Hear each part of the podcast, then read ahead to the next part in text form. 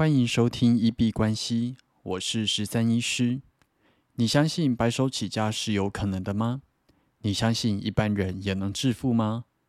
欢迎回到九十天赚一千万系列企划实进记录，在这里会分享每天的进度跟体悟。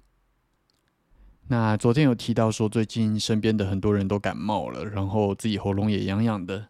那好险，今天喉咙痒痒的感觉好像就消失掉了，所以目前应该是没事。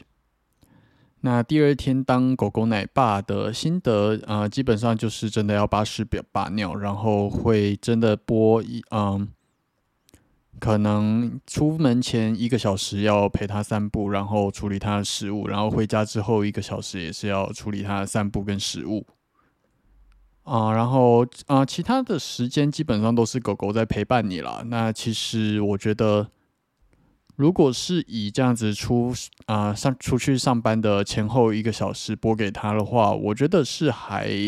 啊目前没有觉得太困难，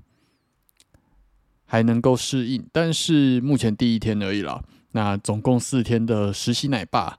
不知道到第四天感觉会怎么样子，那更何况是就是养狗三到五年、十年、十五年的，所以其实真的都很佩服每一位狗爸狗妈，那也要去评估说自己到底适不适合养狗这样子。那在这里还是要奉劝一句，就是养了就不要弃养，无论你是领养还是购买，我觉得都很好，但是养了之后就不要弃养，这才是最重要的。那创业的部分，今天基本上没有什么推进。今天整个下午跟晚上都在诊所那边去做呃上班，然后蛮忙的，所以也没有任何的空档时光可以来做处理。那其实工资收入的部分，在第五十天这个阶段，已经算是非常的不重要了，因为呃以富豪谷底求翻身里面的挑战来说，他们已经在前面就已经把。呃，他们这九十天的基本生理需求都已经吃的喝的的基本费用都已经有足够了。那后面你应该就是要绞尽脑汁的去思考，说怎么样子可以让你的公司架构更完整，服务更完善，然后现金流更稳定。那在最后的时候，估值的呃公司估值师过来做一个估值的时候，才有可能拿到超过一百万美金的一个估值。嗯，不过可能就是，毕竟我们跟电视里面不太一样，因为他们是已经本身有一个富豪的企业，然后可以先摆在那边九十天不管它，专心的来做这个挑战。但是我们自己在诊所上班的部分，诶，会影响到之后还在诊所这样子的观感啦。所以也不可能就是把这边完全丢着不去做，但是原则上最后六十到九十天这段期间，我会把班再减少的更多，然后就是更专心在做创业这个部分。但是其实也并不是没有任何的进度啊，今天其实也一直在处理客服的预约，然后还有呃，对，反正预约上面有很多小问题啦。嗯，就觉得有点奇怪，就是上面字明明都还蛮清楚的，但是呃，很多人可能连内容都完全没有去阅读，然后就呃一直密小编问东问西这样子。那以客为尊，所以我们原则上还是都会尽力的去解答他们的疑惑，然后跟他们说说要点哪边。那今天基本上都在处理这个。那下个礼拜又多了三个 case。所以目前下个礼拜应该会是非常繁忙的一个礼拜。目前下个礼拜的时间几乎都被预约满了，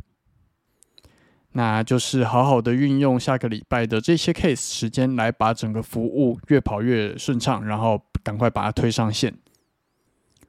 这个大概是下个礼拜的首要目标，就是把下个礼拜的 case 都。成功的狗狗观落音完，然后去提出一些改善的方案，然后把服务变得更完善。下下礼拜就会全力 focus 在收费的 case 这样子。那今天在做这一些思考的时候，其实也想到说，啊，将来除了狗狗观落音之外，其实因为它本身是一个啊心灵伴侣这样子一个身心灵的服务的产业，所以一定还会再增加其他的项目。应该啦，呃，其实如果只把一项服务做到下下脚，其实好像也是很不错的。但是前提就是你如果要做其他的项目的话，不能够因为增加了不同的业务，而把现在的这个关录音的服务的质量给降低，还是要让每个客户满意。那不要为了说追求更多的项目，追求更大的成长，然后结果反而让顾此失彼，让现在这一群服务的客户满意度变得很差。这可能也是看完艺人公司之后的一些小小体悟吧。要发展新的业务可以，但是不要顾此失彼，反而早搞砸了原本的业务。那最后想要跟大家分享一段今天听有声书听到的话，嗯，他是在简应该是《简单致富》这本书里面讲到的啊，有一个王国大臣，他对和尚说：“如果你能学会迎合国王。”那你就不用在这里吃着粗茶淡饭了。但是和尚反过来对大臣说：“如果你能学会吃粗茶淡饭，那你就不用迎合国王了。”大家可以去思考一下这个寓言故事。听完的时候，其实我觉得有打到我的心。虽然他讲述的概念啊，无论是前阵子读过，或者自己原本的想法就是这样子，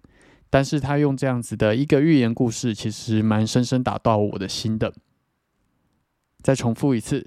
大臣对和尚说：“如果你能学会迎合国王，你就不用在这里吃着粗茶淡饭了。”但是和尚对大臣说：“如果你能学会吃粗茶淡饭，那你就不用迎合国王了。”